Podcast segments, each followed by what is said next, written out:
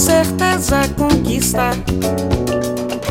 Costume de conversar com luios no particular. Com chavos de olhares cruzam pelos ares, coitos calorosos consumar. Olá, curiosos de plantão! Meu nome é Cecília Fernandes, ligada no instinto da autopreservação e poucas ideias quando o assunto é carregar o mundo nas costas. Olá, meus queridos, eu sou a Caísa, atleta quase olímpica em dizer não e que curte uma preguiça merecida sempre que possível. Na conversa de hoje, a gente juntou nossas frustrações em relação ao mundo, nossas vontades, incentivos e dissecamos algumas das pressões que o mercado nos coloca. E para esse desabafo gostosinho, cheio de informações importantes, a gente trouxe a chefe de cozinha, nutricionista, que puxa o bonde lá da Ponto Mude e também é apoiadora desse podcast, Larissa Vilela. Quer ajudar o Cepod a chegar a novas alturas e participar ativamente do nosso plano de iluminação mundial, além de dar 5 estrelas aí no seu agregador, por um valor simbólico, esporádico ou mensal, você apoia um projeto independente e, de quebra, tem acesso a conteúdos exclusivos, participa de sorteios, acessa as lives das nossas gravações, ganha acesso antecipado aos episódios e muito mais. E para doar esse valor esporádico mensal, vai lá no apoia.se barra cepode ou vende pix pela chave contatocepode.gmail.com que também é nosso e-mail para contato, para você mandar críticas, sugestões, declarações de amor eterno, mas estamos também lá no arroba oficial cepode, no Twitter ou no Instagram, com as DMs abertas para receber vocês. E se você quiser mais detalhes ainda, entra no mundo mágico dos links disponíveis na descrição desse episódio. Agradecimentos mais que especiais aos nossos apoiadores: Larissa, Letícia, Augusto, Thaís, Isaac, Natália, Michele, Conrado e Letícia novamente. Um bom episódio. Já que nós estamos aqui hoje como três mulheres pretas com um coração gigante e muita vontade de abraçar o mundo, eu quero perguntar e começar perguntando se vocês conhecem o mito de Atlas. Tipo o livro de geografia? Não, o mito, a história, a, a lenda. Não, não conheço. Não, eu achava que era um livro de geografia, na verdade. Também tem a ver com isso, mas assim, é um bom gancho porque eu acho que a galera realmente pensa sobre, mas eu vou contar para vocês. Na semana passada a gente começou o episódio 60 sobre consciência negra, com a história da Enreduana, que é e tá disponível esse papo, vocês podem ouvir agora mesmo. A Caísa fez a introdução contando uma história que a gente não conhece, mas que diz muito sobre a sociedade. E essa semana eu decidi repetir a dose e contar esse mito, porque é muito do sentimento que eu tenho quando penso na conversa que a gente vai ter hoje. Para quem não sabe, incluindo vocês, minhas queridas, Atlas é um dos titãs da mitologia grega, condenado por Zeus a sustentar os céus para sempre. O castigo do Atlas surgiu quando ele se juntou a outros titãs para atacar o Monte Olimpo, combatendo Zeus e os outros deuses para poder acessar a fonte do poder desses deuses e ocupar a posição de força suprema sobre o universo. A mitologia grega tem muito desse, desses superlativos assim. Como o pai tá sempre online roteando, o Zeus derrubou o golpe de estado e mandou todos os titãs pro Tártaro, que é o mundo inferior. Ele tá abaixo do submundo de Hades. É pior do que o pior. No desenho do Hércules fica embaixo dos oceanos. Isso, é aquele, aquele desenho do foguinho lá, do, do Hades, né, de Hércules. Ele fala no filme sobre esse tártaro, assim, com muito temor. Então é um papo reto mesmo. Como o castigo mitológico nunca é somente ficar no mundo inferior, Zeus condenou Atlas a sustentar os ombros no céu pelo resto da vida. Existem outros desdobramentos para esse mito envolvendo os 12 trabalhos de Hércules e quem quiser acessar essa história pode pesquisar Atlas Mitologia no Google ou ler a página que a gente colocou nas referências desse episódio. Como sempre, o link está disponível na descrição. O negócio mais legal da mitologia grega e da mitologia no geral para mim é que surgiu como uma forma de ensinar princípios na sociedade.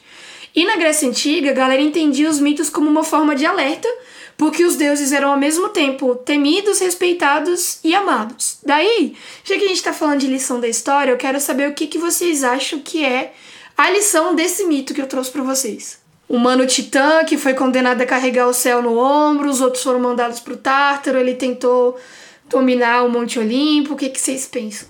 Cara, parece muito aquelas histórias, sei lá, de. Ah, justificar algum tipo de expansão, de guerra, não sei. Os gregos eram meio assim. e você, Lari, o que, que você acha? Nossa. Assim, ai, eu tenho. eu acho que é uma um jeito de punir mesmo. um jeito de punir coisas, sabe? Eu não acho que. É, pra mim, só punições. Ir pro Tartar é ruim, carregar o mundo no ombro é ruim, é tudo ruim. Nada só punição. Nossa! Nossa! Então, eu trouxe uma interpretação que veio do lugar com maior informações na internet, que não é o Google, é o Wikipedia. E agora eu vou pedir pro Lucas, nosso editor, colocar a minha querida voz de leitura e narração. Abre aspas. O mito de Atlas representa o peso das dificuldades cotidianas que pesam sobre nossos ombros. E embora possamos considerar que sejam pesadas demais, o que está sobre Atlas, a primeira vértebra da coluna cervical, é apenas a nossa cabeça, que guarda a nossa mente. O mito está relacionado ao excesso de incumbências, obrigações, tarefas que aceitamos e não obedecemos a um limite, e nem resguardamos um espaço para atividades relaxantes. Cremos que podemos carregar o mundo nas costas, o que pode causar danos físicos e psicológicos. O complexo de Atlas é uma das doenças relacionadas ao estresse da vida moderna. Fecha aspas e aqui encerra o efeito de narração. Dito isso, minhas queridas, eu quero saber se vocês se identificam com o Atlas, se vocês acham que estão carregando o peso do mundo ultimamente. Primeiro que eu tive que jogar no Google é, o que, que é incumbência, né? Então, para quem também não sabe, é encargos, cargos, funções, missões e obrigações. É, eu peguei do Wikipedia ali como tava lá, mas incumbências é isso aí. Tipo, pega. Se você não entende uma palavra e tem uma lista de palavras, pega pela próxima. É o que eu faço sempre. E aí, o que, que vocês acham? Vocês estão carregando o peso do mundo? Vocês se identificam com o Atlas? Pra mim, assim, eu acho que hoje bem menos. Bem menos carregando o peso do mundo nas costas. E daí, por mundo também, quero dizer o mundo tudo, né? Porque a gente acha que a gente precisa carregar tudo, inclusive coisas que não são nossas. E daí eu acho que hoje eu tenho deixado um pouco mais de lado essa questão do mundo e tentando carregar o meu mundo, assim, né? As minhas coisas, o que é realmente meu, assim. E acho que, nossa, muita coisa passou, muita coisa foi, ficou para trás. E hoje, num processão, né? Com muito sacrifício e esforço, muita coisa ficou para trás. Mas ainda me sinto bastante cansada, assim, em vários momentos, sabe? De ter que fazer tudo e tudo, e ter que dar conta de tudo. Complicado. Me faz pensar que os fardos, né? As coisas difíceis aí da vida. É, é meio que uma forma de entender que essas partes são obrigatórias, infelizmente tá ligado? Então é meio que um jeito de interpretar toda a situação, assim, de fardo que você tá passando de uma forma. de entender que aquilo é uma fase também, né? Que é, é, é um jeito da gente amenizar algumas dores aí e a gente conseguir dormir à noite com um travesseiro, sabe? Tipo, com a cabeça leve. De, de entender que, tipo, ah, é, é parte desse processo. Não sei se eu fui clara. Eu acho que agora que a gente ia meter o pé na porta e abrir o nosso coração, é um ótimo momento pra gente apresentar quem é a terceira voz que está complementando este papo. Caísa, eu te dou as honras de falar sobre essa belíssima pessoa que está conosco hoje. Conosco. conosco. Finalmente, finalmente. É, é, estava presente nas conversas antes das, da, das conversas do Cepod, viu? É, quando, quando o Cepod ainda era um embrião, eu falava, gente, eu tenho um podcast, eu vou fazer um podcast. Então a Larissa é uma das primeiras apoiadoras desse podcast. É a empreendedora e pessoa que puxa o bonde da Ponto Mude e faz uma das lasanhas mais gostosas que eu já comi na minha vida. Dona Larissa Levilela, muito bem-vinda. Eu mesma, muito obrigada. É um prazerzão estar aqui com vocês, trocando esse papo. E é isso, incrível demais, demais, honradíssima. É sobre. Eu tô muito feliz que a gente tá aqui, nós três, mulheres pretas e fodásticas, empreendedoras e criativas e curiosas. Porque esse papo é, ele é muito comum hoje em dia, né? Eu penso que a gente escuta muita galera falando, dentro da nossa bolha pelo menos, a galera falando de burnout, sociedade do cansaço, estresse, exaustão, principalmente no contexto da pandemia. Mas quando a gente vai para os recortes, que eu acho que é o que esse episódio faz, né? Trazendo nós três para conversar sobre isso, a situação muda completamente. O que me inspirou a propor esse papo para Caísa foi primeiro uma mudança e uma reviravolta que aconteceu na minha vida profissional e pessoal na última semana, mas também o episódio do Mano a Mano com o Jonga. Nesse papo muito foda, que é uma das referências desse episódio e com certeza vai ser minha indicação, o Jonga tem um momento de fala em que ele diz sobre como ele, na posição de homem preto, na posição de artista de rap, de quem ele é na sociedade, sente que tudo que ele faz é errado o tempo inteiro, que parece ter sempre um fuzil apontado para ele. Em um outro momento, ele relata que os amigos chegam e dizem que ele não precisa abraçar ou carregar o peso do mundo nas costas. Ele diz que na conversa com o Brown ele cita que entende isso, que fala, não, beleza, mas no dia seguinte ele já tá carregando o mundo nas costas de novo. E eu me identifiquei demais com isso, porque acredito que na minha posição, obviamente, de mulher preta e de não celebridade, que é realmente uma outra perspectiva, mas também porque os meus amigos, incluindo Dona Caísa Reis, que trabalha e convive comigo num nível quase de matrimônio, me fala o tempo inteiro. Hoje eu tô aqui de peito aberto e desabafando. E eu quero saber, tipo, como é que vocês acham que a gente pode resolver isso papo reto? Porque eu tô aqui com meu bloquinho na mão, que eu não sei. É, é esse é um dos não saberes que eu trouxe para vocês. ai, ai. Quer começando mandando a letra aí, Larissa? Vou. É, eu acho que o, um dos passos, né, pra gente resolver isso, e aí eu falo bastante do nosso recorte especificamente, é entender que a gente não é feito para servir ninguém. Eu acho que muito muito desse fardo que a gente carrega de dessa impressão de estar tá carregando o mundo nas costas é primeiro porque a gente é nascido e criado numa sociedade que coloca a gente nesse lugar de servir. Então a gente tem que estar tá o tempo inteiro disponível para as demandas de outras pessoas que não são as nossas e daí a gente tem que dar conta das nossas e das demandas das outras pessoas. E às vezes, e, e assim, para mim, pelo menos, ao longo da, da, da, minha vida, eu não me dei muito conta disso, que eu tava pegando demanda de outras pessoas. Eu fazia feliz, nossa, vamos lá, ajudo, vamos lá, faço isso, faço, vamos, dá tudo certo.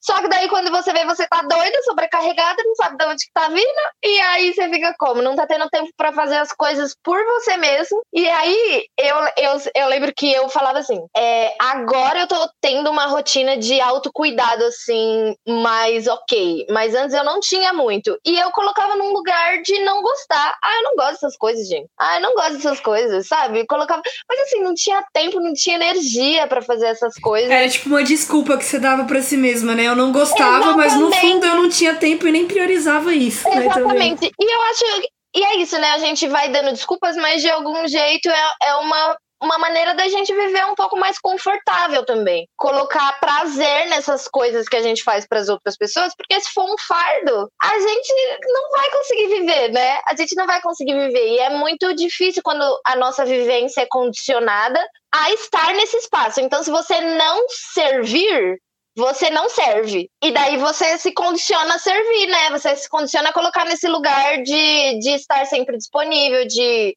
de pegar coisas que na verdade não são suas e, e fazer e, e, acontecer. E eu não sei vocês, mas assim, quando eu pego uma coisa para fazer, eu me dedico muito.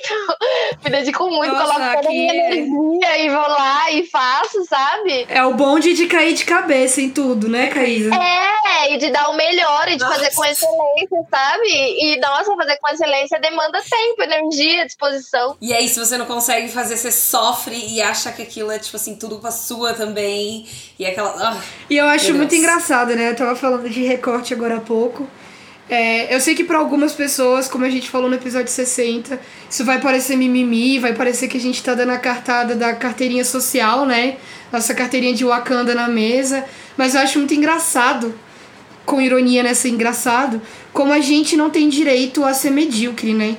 Mas todas as pessoas ao nosso redor parece que tem. E principalmente homens brancos. Mas não somente. Parece que a gente é condicionado à excelência. E assim, gente, eu descobri depois de velha que existe uma síndrome, tipo assim, é, meninas que têm muitos irmãos é, tendem a ter certos comportamentos, né?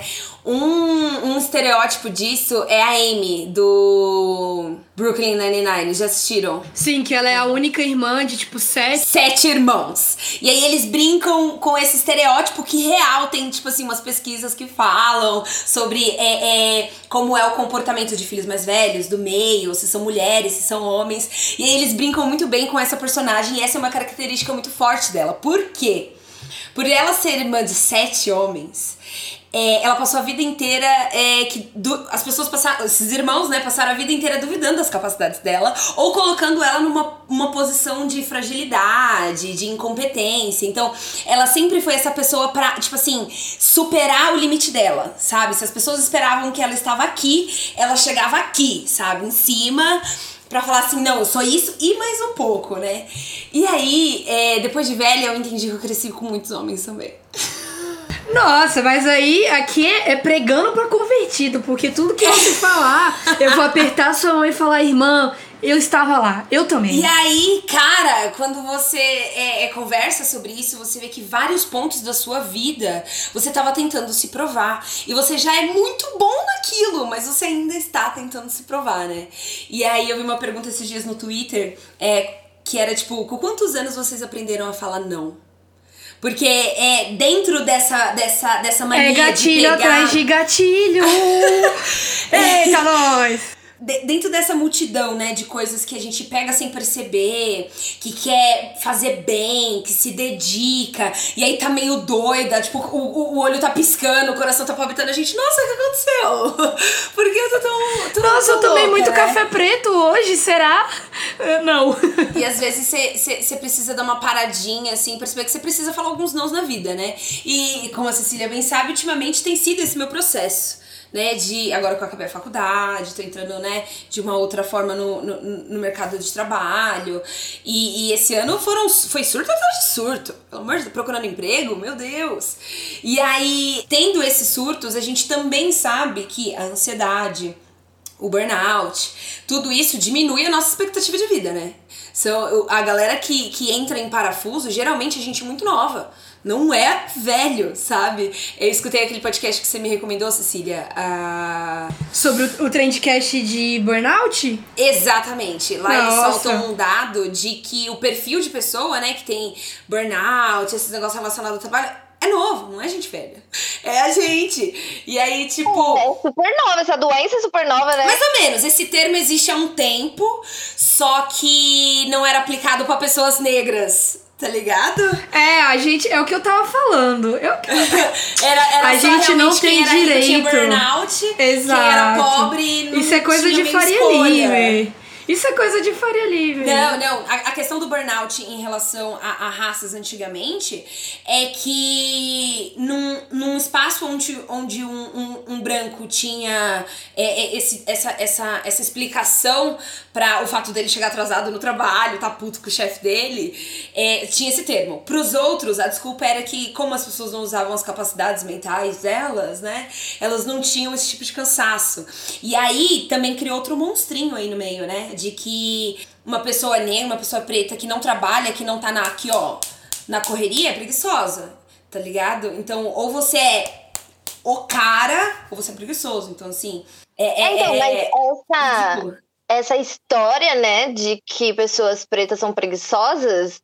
Não é de hoje, não. Isso daí, menina. Sim, isso aí. Sim, sim. O, o, super estereótipo que, que acontece de pessoas da Bahia, por exemplo, serem preguiçosas, não é à toa, né? A Bahia é o. É o, o eu super. Amiga, eu tava com medo de mencionar isso no episódio, ainda bem que você trouxe. Porque é muito suspeito, não é mesmo? O estado do Brasil que mais tem é, é, é, negros, que mais recebeu negros da África, é também o estado que a gente conhece como pessoa preguiçosa. Olha que absurdo. Então, e isso tem muito a ver com o que eu tava falando, porque conforme a gente vai ocupando esse lugar de não servir mais, de não estar a serviço, a gente também é colocado num lugar de preguiçoso, porque o que esperam da gente é que a gente deu uma mão de obra, uma força de trabalho muito maior do que a maioria das pessoas, porque o nosso corpo ainda é visto como um corpo fisicamente mais forte, ainda é visto como várias coisas que vêm de um lugar que não é muito legal, sabe? Então a gente tem que estar tá sempre dando mais mesmo, é difícil. Por isso que eu volto na minha pergunta: quando vocês aprenderam a falar não? Eu parei de falar aqui porque eu precisava pegar dados. A Caísa joga uma ideia e eu vou atrás de números. Porque eu, uma das coisas que eu aprendi com esse podcast é que a melhor forma de derrubar falácias argumentativas é sendo mais inteligente que a pessoa burra que te fala. E siga, uma... siga os dados não estereótipos, exatamente. Exatamente, siga dados não estereótipos. Uma matéria da BBC de outubro de 2021 mostrou uma pesquisa que foi feita na plataforma LinkedIn com quase 5 mil norte-americanos. 74% das mulheres disseram que estavam muito ou razoavelmente estressadas por conta do trabalho, em comparação com apenas 61% dos empregados do gênero masculino que responderam à pesquisa. E essa pesquisa, essa informação, ela comprovou que as mulheres sofrem mais de burnout do que os homens. Só que a gente tem que entender já que hoje é dia de recorte, dia de gatilho, a gente tem que entender que essa pesquisa foi feita nos Estados Unidos. Então, tem o recorte ali da, da, da, América do Norte, né? Sem contar que eu não sei dizer agora, olhando por cima, enquanto a gente tá falando, qual que é o, o, o lance étnico, né? Quais foram as pessoas de outras etnias consultadas nessa pesquisa. Mas ainda assim, dá um panorama muito importante sobre o que a gente tá falando aqui de que é quando a Larissa fala esse rolê do quando você deixa de servir, você não serve, mostra muito como a nossa perspectiva de bem-estar de satisfação tá ligada à produção e ao trabalho, né? Ao servir ao Estado, ao servir ao mercado, ao servir ao capital, ao produzir, né? E tem muito a ver, querendo ou não, o burnout tem muito a ver com o trabalho. Eu vou falar um pouco mais sobre isso na frente. Ah, é aquela ideia liberal de que tudo tem valor, né? Tudo é, é, é serve para produzir. Você vai pra escola. Tudo é negociável. Para... Tudo é negociável. Você vai pra escola para poder trabalhar e gerar dinheiro. Você vai se vestir para ficar bonita e gerar dinheiro. E aí você vai é, é cozinhar bem para poder vender e ganhar dinheiro. É, tipo assim, tudo que você faz na vida tem que ter dinheiro. E tem gente que realmente bate o martelo e fala assim: é sim, é assim a vida. Exatamente assim. E aí é difícil de argumentar quando a gente trabalha e tem que pagar conta, né? Exato, quando. Ai, é muito isso. Como é que você sai da roda do hamster se você tem que fazer ela rodar, né? Como é que É, porque dinheiro é, é, sinônimo de sobrevivência, né? Quem não tem dinheiro não sobrevive, morre, gente. Quem não tem dinheiro é morre. Que, exato, é quando as pessoas chegam pra gente, tipo, porque todo mundo fala. Todo mundo não. É aquele, né? O recorte da, da minha bolha. Vou parar de falar essa palavra recorte, eu juro, desculpa, Lucas. Mas assim, dentro da minha bolha existem algumas pessoas que falam que o Cepode é comunista, né? Que eu tenho um podcast de esquerda. E eu acho engraçado porque o argumento que trazem é que, ah, mas você quer falar mal do capitalismo comprando coisa na Black Friday e ganhando salário? Então, assim, é de dentro que a gente implode, às vezes, né? Eu acho. Eu não discuto mais esse tipo de. de, de... Tem conversas, né, que eu acho que é, elas vêm pra somar, somar, né? A gente parte de um ponto e vai, né? E não querendo ser aqui estamos querendo construir conversas melhores, com certeza.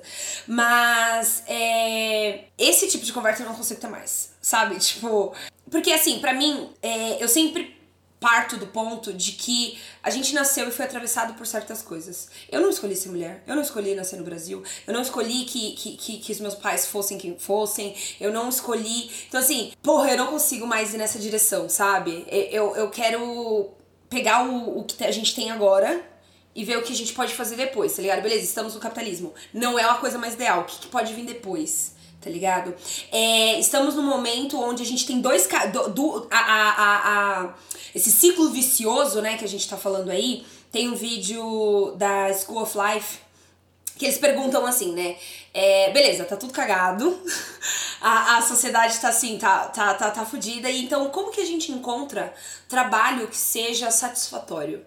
Já que tem que trabalhar, já que tem aqui, já que tem que pagar conta, como que a gente consegue ser feliz nesses espaços onde a gente tem escolha, já que a gente não tem escolha de muita coisa, né? E aí, é, bom, ele não responde a pergunta. É, Ué, é igual aqui no Você Pode, a gente a só gente coloca pergunta. mais perguntas. É, é sobre isso. perguntas. Nossa, eu soltei é... um uai, eu me senti muito goiana agora. É, e a pergunta que, a pergunta que, que, que eu acho que é muito gostosa de fazer, de fazer agora, 2021 Deze quase dezembro, né? Ah, não, às vezes você vai ouvir isso já em dezembro. Mas enfim, final de 2021, é, século 21. É, qualquer ponto, a pessoa pode ouvir esse episódio do futuro. É verdade. Né? Então é, é uma possibilidade. Mas, Internet. É, falando com essas pessoas atemporais, querendo ou não, da onde a gente tá falando agora, é o momento onde a gente tem um problema muito maior que a gente, que é externo, onde a gente produz e insere muita informação exacerbadamente na cabeça das pessoas, sendo a trabalho ou não, mas toda a informação de algum jeito vai gerar dinheiro, sabe? As horas que você passa no Facebook, o dono do Facebook tá ganhando dinheiro porque você tá ali. É, se você é, vai no mercado, você vai gastar dinheiro porque você precisa comer. Então, tipo, tudo eles produzem para ser comprado. E a gente é bombardeado por informação e coisas para consumir, comer e viver. Então, tipo assim, a gente tá meio louco, porque a gente tá nesse círculo.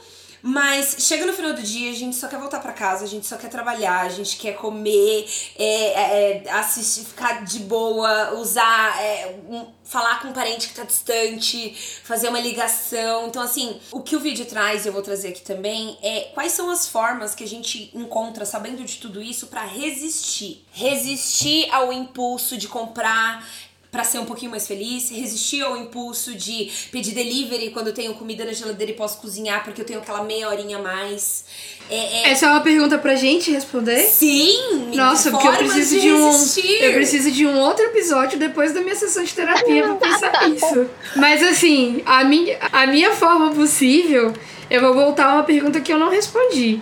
É dizer não, né? Exato. É, eu acho que é a mesma pergunta dentro de é duas, né? muito. né? Como resistir a esses impulsos né, e pressões é, dizendo não. Não pra, vo pra você, pro seu momento. Como Sim. dizer não, né? Quando que vocês aprenderam, como vocês aprenderam. Respondendo as perguntas que eu trouxe. Eu trouxe esse papo porque eu sinto que eu estou carregando o mundo nas costas.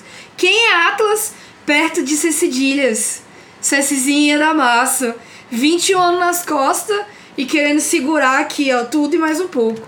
Que, que idade que eu aprendi a dizer não, eu sinto que eu tô aprendendo. Eu achei interessante você ter trazido a Amy de Brooklyn Nine-Nine, porque eu fui fazer uma daquelas trends do Instagram de escolher quatro personagens que parecem com você. E eu, como sou uma boa pessoa que na hora de responder pergunta esqueço todas as respostas possíveis, fui atrás de perguntar para quem me conhece quem convive comigo. E um consenso foi a Amy. E quando eu fui perguntar por que, a galera falou: ah, velho, você faz uma porrada de coisa, sente que tem que se provar o tempo inteiro e quer abraçar o mundo. Que é o que a gente tá falando. Então, quando você fala qual é uma forma da gente resistir ao capitalismo, primeiro comer os ricos, mentira, mas também, né? E, e falando sério, agora eu acho que é aprender a dizer não.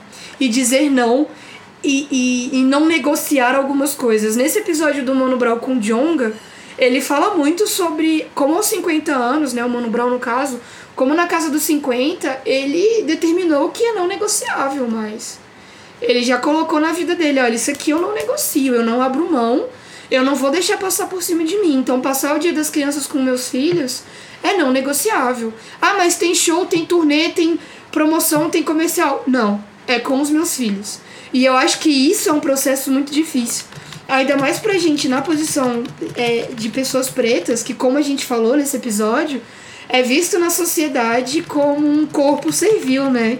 Como preguiçoso, como cansado que, que você acha, Lari? Eu acho que, assim, não aprendi ainda a dizer não, não da maneira que eu gostaria, né? Para todas as coisas que eu gostaria. Queria falar muito mais não do que eu falo, mas ainda misturado com isso, né? A gente tem aquela coisa de ser agradável, então, além de ter isso de servir, você ainda tem que ser agradável. Você não, não pode. Então, o não, o não desagrada, entendeu? O não põe um limite. E quando você fala de. E quando a gente exercita falar o não, a gente só tá falando assim, ó. Não é sobre você, outro, é sobre mim. Esse não que eu tô falando é sobre o meu limite, sobre a, o que eu quero, o que eu tô pensando. E muitas vezes a gente não tem esse direito, né? Porque quem é que tem direito de falar não? Quem é que tem direito de ter limites? E daí eu acho que não sei. é, ainda estou exercitando real, assim, real oficial, muito recente. Eu sinto que pandemia me obrigou assim a olhar para dentro e entender os meus limites e aprender a falar não. E, de, e daí eu acho que um, um, jeito de resistir é justamente esse, sabe? Olhar para dentro. Porque se a gente olhar para dentro, a gente vai ver que muita coisa a gente nem precisa.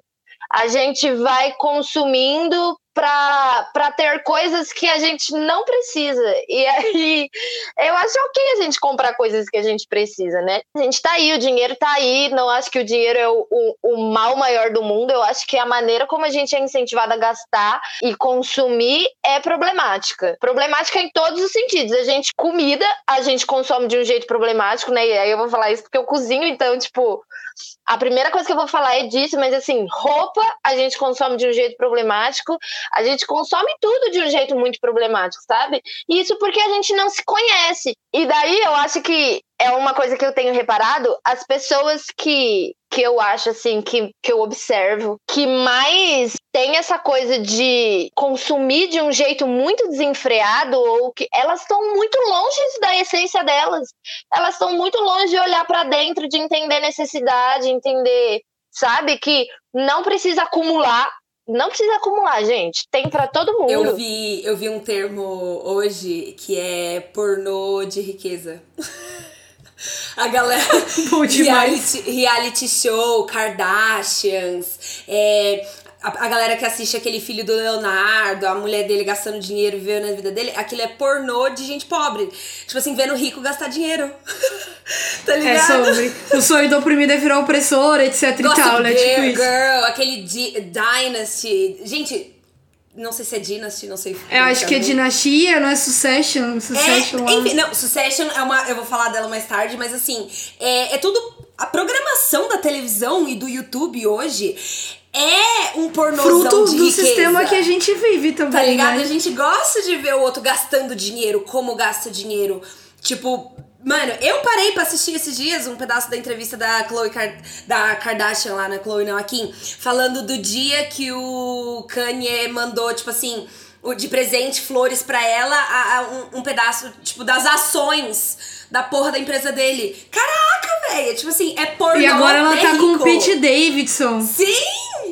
Sim! Não, e agora ela tá com o Pete Davidson, o Kanye, o Kanye que é Ye agora. Ele é tá desesperado pra gata voltar pra ele, filho. Cara, homem... então assim, Lari, isso que você tá falando, é, a gente é incentivado a gastar dinheiro. Existe uma parte da nossa programação é ver os outros gastar dinheiro. O mundo é isso, tá entendendo? O mundo é isso. Gaste dinheiro, compre. Compre, compre, compre, compre qualquer coisa. Qualquer coisa é comprar. Ah, e é bom a gente falar disso depois, tipo assim, estamos gravando segunda-feira, né? Depois da Black Friday. Todo mundo com o nominho no Serasa. Eu queria aproveitar que a Lari eu trouxe não, esse, eu essa. Eu comprei livros de graça.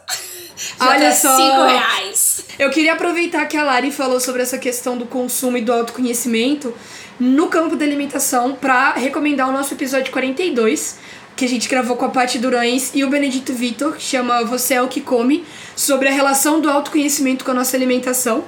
E já que é pra gente falar de episódio e a gente tá conversando sobre essa questão de consumo e autoconhecimento, acho que não tem como conversar é, sobre carregar e abraçar o mundo sem falar sobre um dos males do século que a gente já citou aqui, que é a questão do burnout.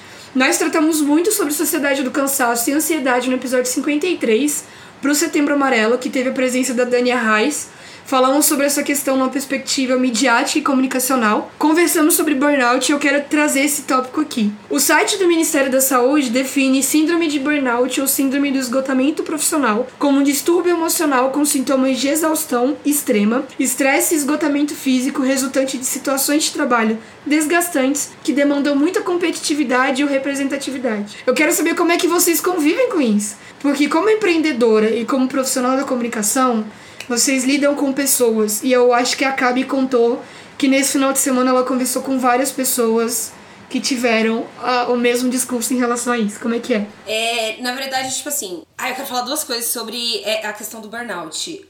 O irmão feio dele, que para algumas pessoas servem falar, ai, fulano tá com burnout. E para outras pessoas o burnout ele é invisível, porque ela tá tão envolvida nessa sede de render, render, render, render, que ela não percebe que ela que o burnout tá ali ó, mordendo o bumbum delas escondidas, né? Então assim, para muitas pessoas é um ponto cego. O burnout é um ponto cego porque ela tá tentando render e ser útil o tempo todo.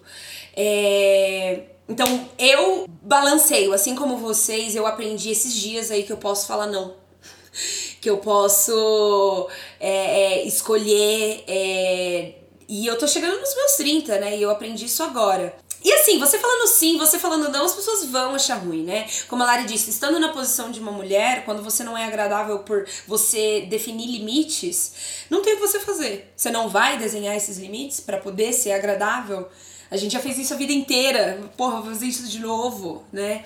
E em segundo, eu tento hoje em dia fazer aquele exercício de voltar um pouquinho para trás, né? É... De dar dois passos para trás para ver a situação não, de não, fora. Não, não, não, não. Ou tipo uma regressão uma digressão filosófica, como falam os acadêmicos, né? Exatamente, essa digressão. Porque assim, ó, se você. Esse retorno, como é que funciona? Cara, é, lembra que eu falei que eu entrei numa vibe de que o indivíduo não existe, né? Eu tô. Eu tô. É, entrando... a gente tá no nível de abstração nesse podcast, que pelo amor!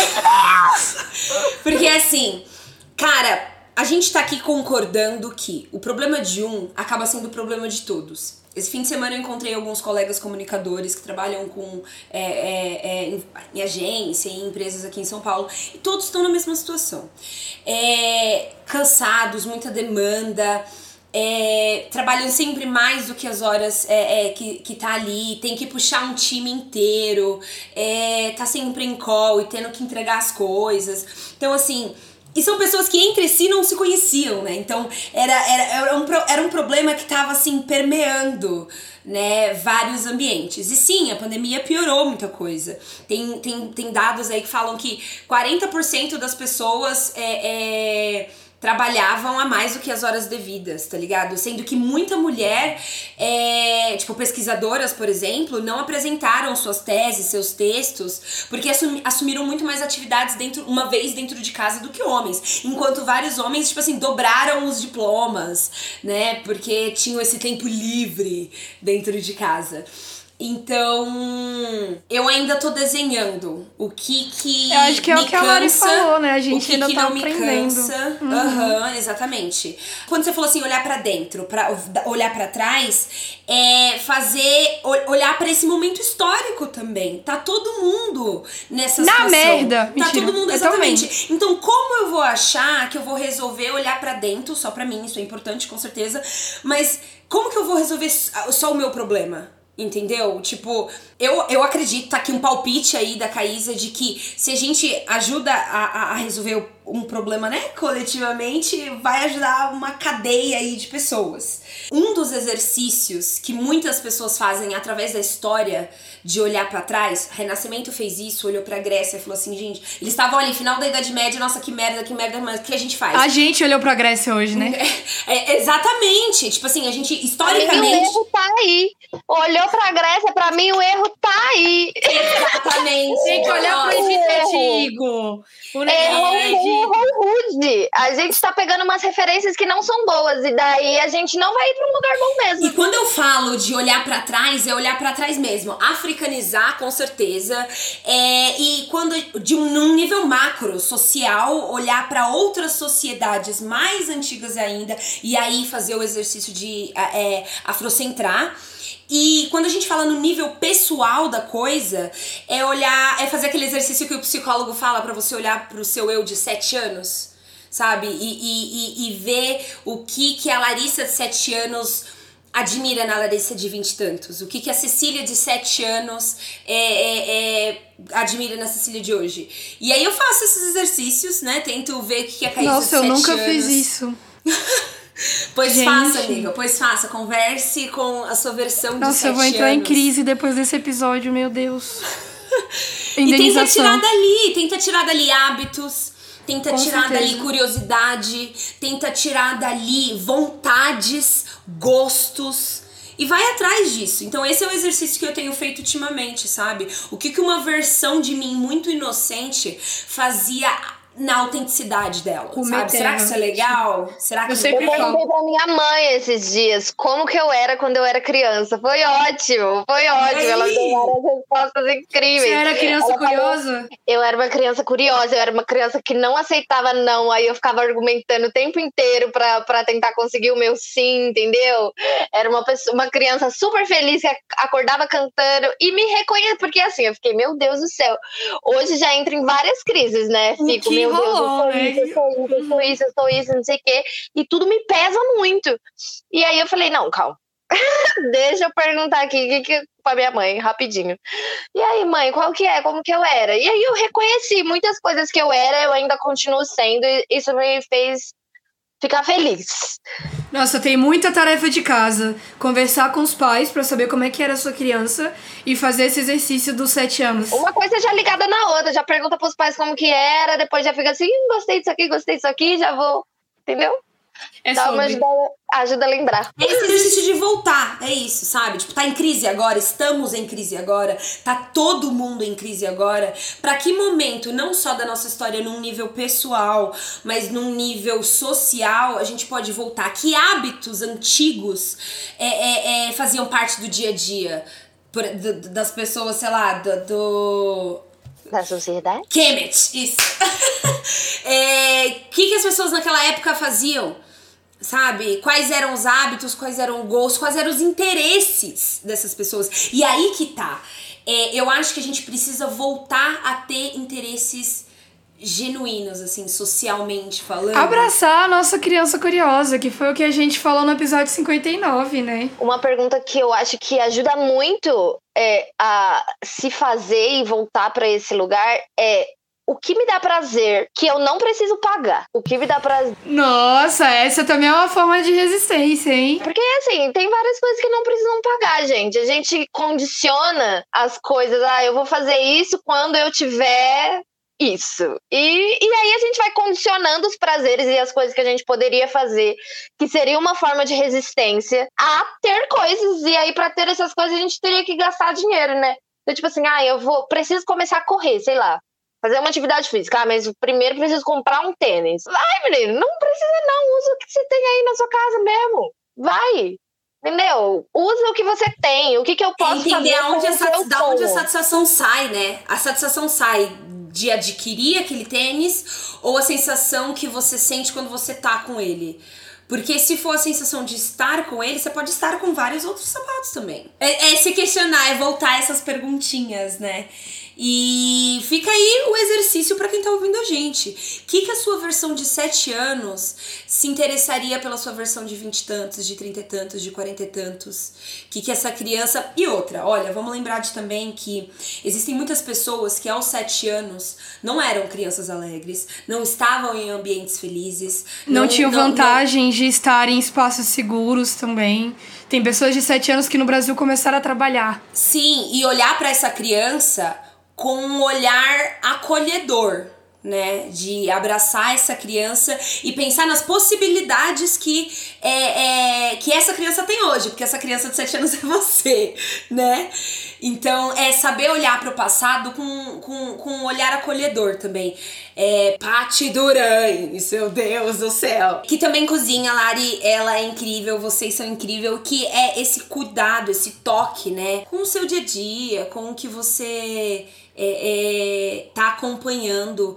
A, a- porque, gente, a vida é a soma das 24 horas, né? Tipo, várias coisas pequenininhas feitas todo dia é o que a gente constrói, é o que a gente sente, é o que a gente ama, é aquele 1%, é aqueles 20 minutos todo dia. Então, é, é o que dentro dessas 24 horas a gente pode aplicar e colocar em favor de satisfazer essa criança e você que não tá satisfeito hoje, sabe? O que, que pode ser colocado dentro dessas 24 horas? E eu acho que, assim, respondendo a pergunta que eu fiz sobre como eu lido com burnout, né? É, ultimamente eu tenho lidado fazendo o exercício que a Lari trouxe também, e que a Caísa falou sobre os nãos, e sendo mais egoísta. As pessoas colocam pra gente, principalmente mulheres pretas, que o egoísmo, ele é um pecado capital. A gente não tem o direito de pensar na gente primeiro e colocar as nossas prioridades em primeiro lugar. Eu, eu falo ser egoísta de um jeito é, meio assim, arrancar o esparadrapo, É o que as pessoas dizem quando a gente começa a cuidar de nós, né? Nossa, mas você tá sendo egoísta. Você tá distante, você tá esquisita, você tá calada, você já não é mais a mesma. E colocam isso como um erro, quando na verdade acho que entra muito no campo da autopreservação. Quando a gente faz o nosso. Esse exercício do pensar na sua criança de 7 anos é pensar que às vezes a sua criança de 7 anos ela não pensava tanto na, na administração, na gestão de crise de todos os lados e de fazer tudo para todos. Então acho que é uma boa forma da gente partir para o nosso CAC é, deixando essa tarefa de casa para as pessoas. E quem fez o CAC de hoje foi a Caís, então ela que vai pegar o microfone.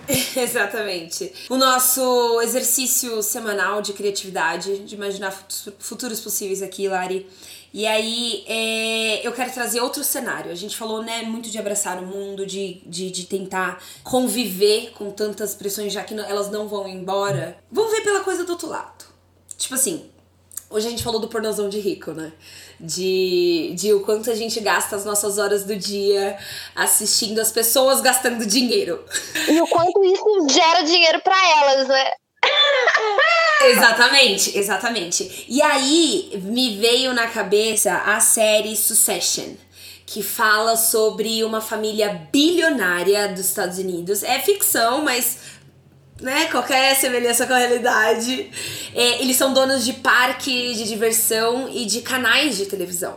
Então eles são, assim, realmente donos de tudo, só vive com, com os royalties, assim. Só que esse seriado, ele não é essa fetichiz, fetichização. Foi boa. Você matou, você matou a dicção não, não, ali, mas. Não, é, não existe, não existe fetiche em relação à riqueza. Na verdade, eles tiram um véu, né? É, é, em relação a como as pessoas ricas é, vivem. Muitos movimentos de câmera são bem estáveis, as cores são tudo muito, muito bege. Eles estão a todo momento sendo atravessados por funcionários porque todo mundo faz tudo por eles, né? Então é, é, é, um, é um jeito muito engraçado. É, e é uma série de humor. Então é, é bem legal rir de rico, né? E ver o quanto eles surtam também.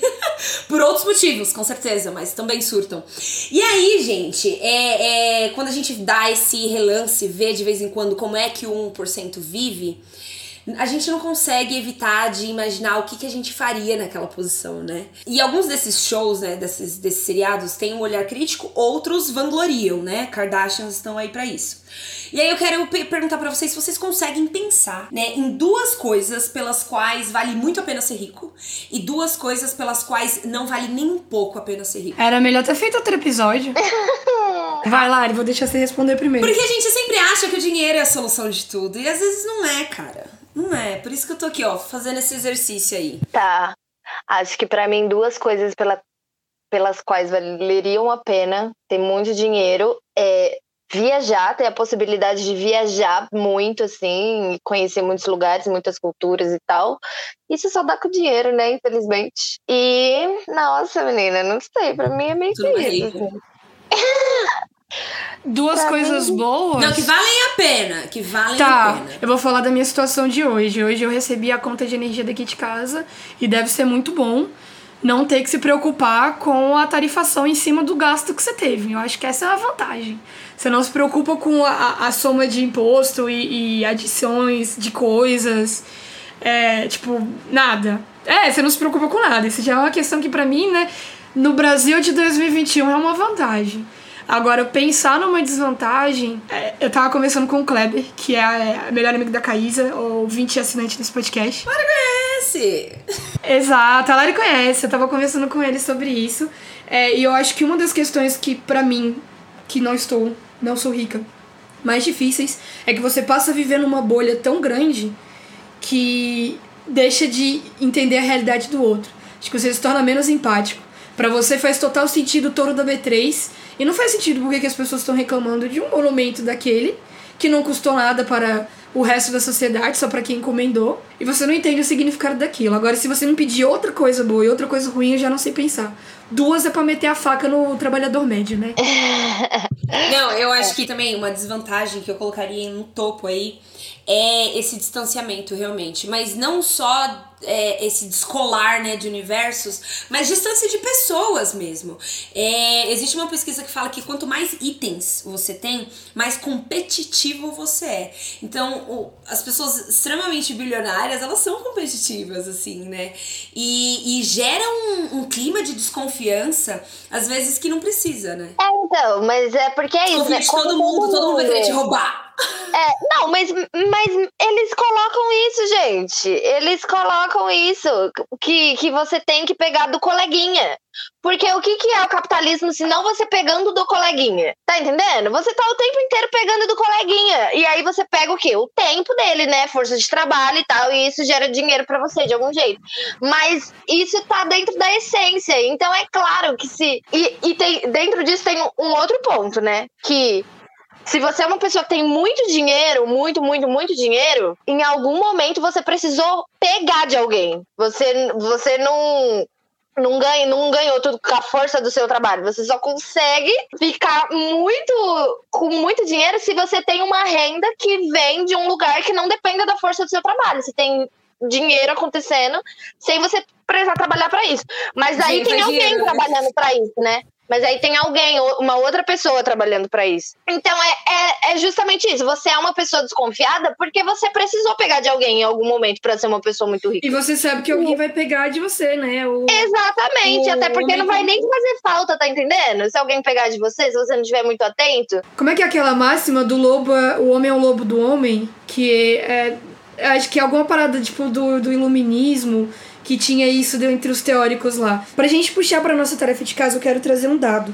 Lá no nosso Instagram, que é oficialcepod, assim como o Twitter, eu abri uma enquete hoje de manhã perguntando para os nossos seguidores: você sente que carrega o mundo nas costas como o Atlas da mitologia grega?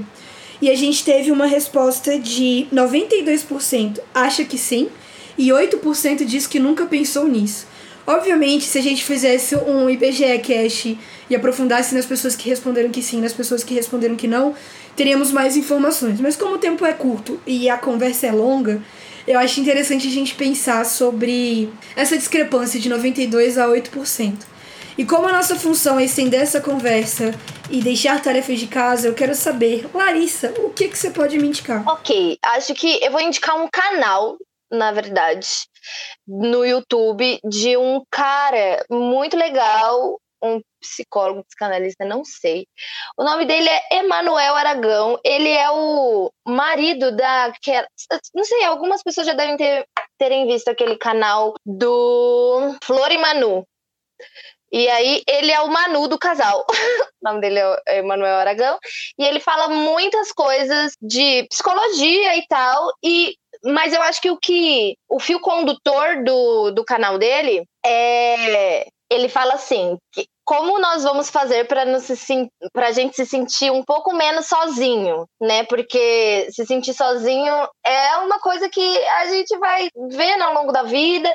E aí ele traz questões que super levam pro autoconhecimento, que eu acho que tem super a ver com as coisas que eu tô falando aqui, mas num sentido de falar, olha, gente, tem mais gente passando por isso aí que você tá passando, tem mais gente passando também, um monte de gente tá passando por isso, então.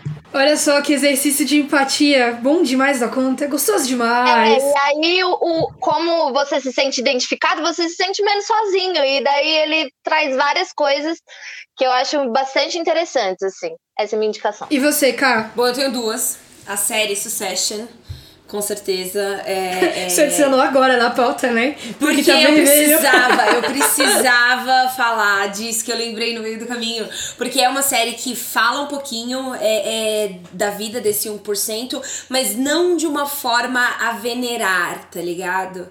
É, então eu gosto desse tipo de humor e realismo também. E falando de realismo, é, a série Made da Netflix eu comecei a assistir esses dias. E uma coisa que me chamou muita atenção é que a personagem principal, que passa por muita dificuldade, é, é uma pessoa que não surta, né? Mesmo podendo surtar com o capitalismo, com a sociedade. Ela é uma mulher que sai é, é, da casa do, do, do, marido que abusa dela. É, a série, até agora, né, que eu estou vendo, tá mostrando esse processo de dela pedir ajuda, né? Dela sair e, e, e ir atrás é, é, de uma vida que é dela, ao mesmo tempo que ela também se culpa por estar onde está.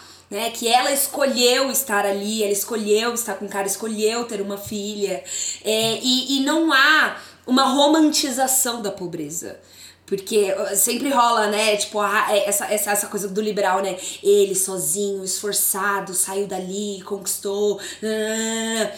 É um olhar muito mais empático sobre os esforços, sobre como o capitalismo ferra mesmo as pessoas, mas ainda assim as pessoas precisam levantar, pegar as coisas, é, sacudir a poeira e continuar a vida, tá ligado? Então fica aí é, é, jeitos de da gente vislumbrar, né? O, uma forma de ainda carregar o peso que é o mundo, já que tá todo mundo carregando um pedacinho. Já que a Caísa fez duas indicações, eu quero fazer duas também. eu quero indicar um perfil no Instagram que chama Descobrindo a História Preta. Acessem esse Instagram, porque acho que tudo que a gente falou aqui tem bastante a ver do lugar da onde a gente parte como referência. E aí eu acho que ter outras referências vai ajudar muito, outras possibilidades de vida, outros jeitos de viver. Vai ser ótimo, gente. E você, Cecília, o que, que você pode indicar pra gente? Hoje, é, eu sempre gosto de indicar que as pessoas façam a lição de casa e leiam todas as referências que a gente usa para construir a pauta. Como eu sei, mais uma vez, que o tempo é curto e a conversa é longa, hoje eu indico que você pelo menos escuta o episódio do Mano a Mano com o Jonga para ter acesso a essa conversa fodástica.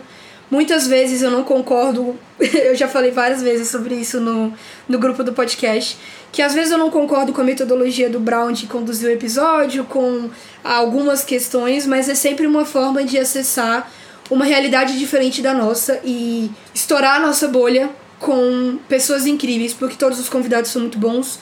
O Brown é de uma sabedoria imensa. E esse episódio do Mano a Mano com o Jonga tocou em mim de uma forma que eu espero que toque vocês. Então essa é a minha indicação. Como sempre, se você quiser conversar sobre essas e outras questões que trouxemos no episódio, é só entrar em contato com a gente em oficialcepod no Instagram e no Twitter. E você também pode vir de e-mail, carta de amor eterno, declarações no contato cepode@gmail.com. Coincidentemente ou não, porque não existem coincidências, existem planos de dominação mundial, a gente tem o contato cepode@gmail.com como a nossa chave Pix mas quem não quiser apoiar dessa forma pode fazer como, Caísa? Entrar no apoia.se barra pode. e pelo preço de um salgado, pra mim e pra Cecília, você pode ajudar a gente mensalmente ou esporadicamente fazer aquela doação. Exato. Hoje elas merecem. Hoje você, elas Exato merecem. que eu ia falar. Sabe aquele dia que você chega na cantina e fala assim: hoje eu mereço essa coxinha que tá aqui há cinco dias. Ao invés de comprar essa coxinha que pode te causar vários males, ajude você pode que vai te causar vários bens. E pra gente encerrar, Lari, deixa o seu arroba pra quem quiser continuar ouvindo essa voz da sabedoria por aí. Gente, meu arroba. Só por Deus. Olha onde eu vim parar com esse arroba. O meu arroba é arroba larica ponto vilela com dois L's no lá. É esse o meu arroba. E é isso, gente. Também tenho a ponto mood, entendeu? Ponto mood porque tem tudo a ver com esse papo que a gente tá tendo aqui de dar um ponto final no jeito que a gente está consumindo coisas e mudar a partir daí. Daí veio o nome Ponto Mude e trabalha com alimentação, comida gostosa e acessível. E saudável também, né, gente? Pelo amor de Deus, para de tomar Coca-Cola. É sobre isso. Ah, não.